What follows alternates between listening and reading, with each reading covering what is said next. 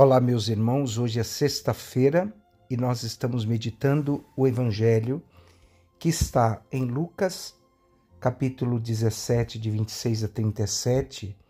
O Evangelho está falando sobre nós, a nós sobre os dias de Noé. Aconteceu nos dias de Noé e assim também acontecerá nos dias do Filho do Homem.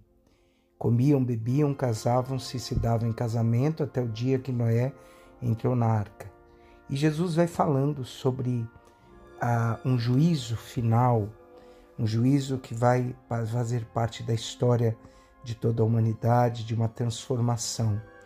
Então, Jesus, no Evangelho de hoje, falando aos discípulos, né, é, ele vai falar é, sobre esse juízo e os discípulos se incomodarão quando falarão: Senhor, quando isso tudo acontecerá?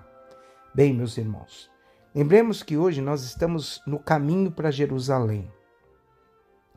Nós continuamos a escutar as últimas palavras antes de Jesus ir para Jerusalém e dar a sua vida na cruz.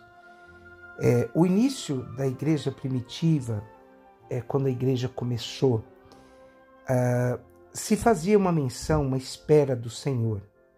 Fazia-se pensar que o fim do mundo estava próximo Pensava-se que assim como o juízo caiu sobre os despreocupados do tempo de Noé, do mesmo modo cairá sobre os homens e mulheres dos dias do tempo de Jesus, ocupados em assuntos mundanos e se esqueceram de Deus.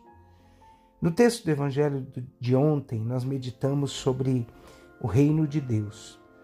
É, no texto do Evangelho de hoje, a, o, o texto de ontem, lembramos que falava da imprevisibilidade do reino, do, da chegada do reino. E o texto de hoje, Jesus reforça a afirmação né, que a vinda do, por exemplo, do dilúvio, do tempo de Noé, e ao castigo sobre Sodoma e Gomorra. É, e por isso Jesus quer que estejamos permanentemente vigiantes e trata-nos e nos convida a viver essa convicção, a vigilância como palavra mais importante desse momento. Bem, para falar dessa vigilância no texto do Evangelho, Jesus usa uma linguagem que fala que nós usamos na palavra de Deus como uma linguagem apocalíptica e fazendo menção aos dias cruciais de Noé e do dilúvio.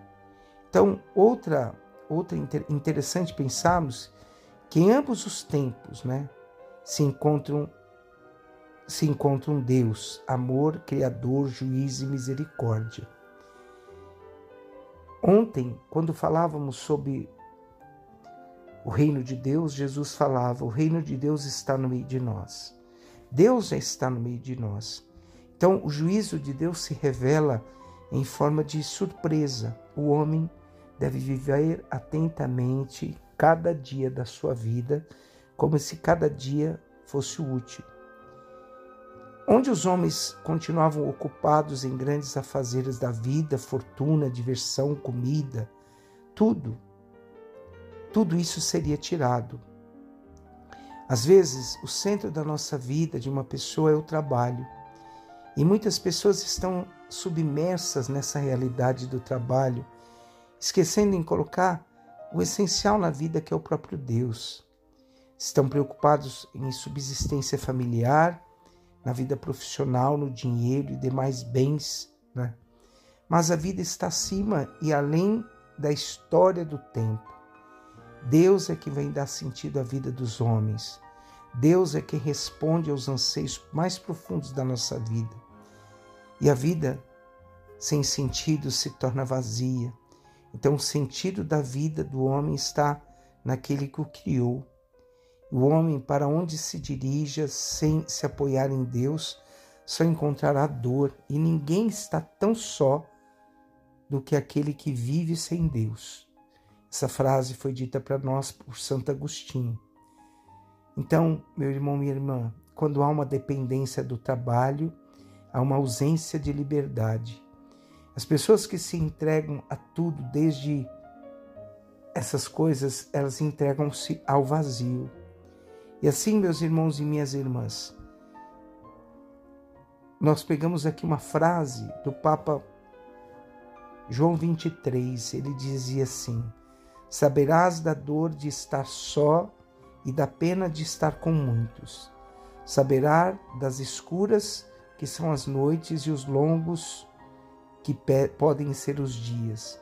Saberás da fome da carne e da angústia do espírito. Assim, meus irmãos e minhas irmãs, enquanto não soubermos de Deus, nós não colocarmos Deus, nós viveremos a dor e o sofrimento como parte integrante da nossa vida. Então, diante desse evangelho, dessa palavra de cunho apocalíptico, nós não podemos esquecer que o mundo ele passa por transformações e o homem deve transformar-se para Deus. Lembremos, meus irmãos e minhas irmãs, que Jesus vai dizer: Quem come minha carne e bebe meu sangue permanece em mim.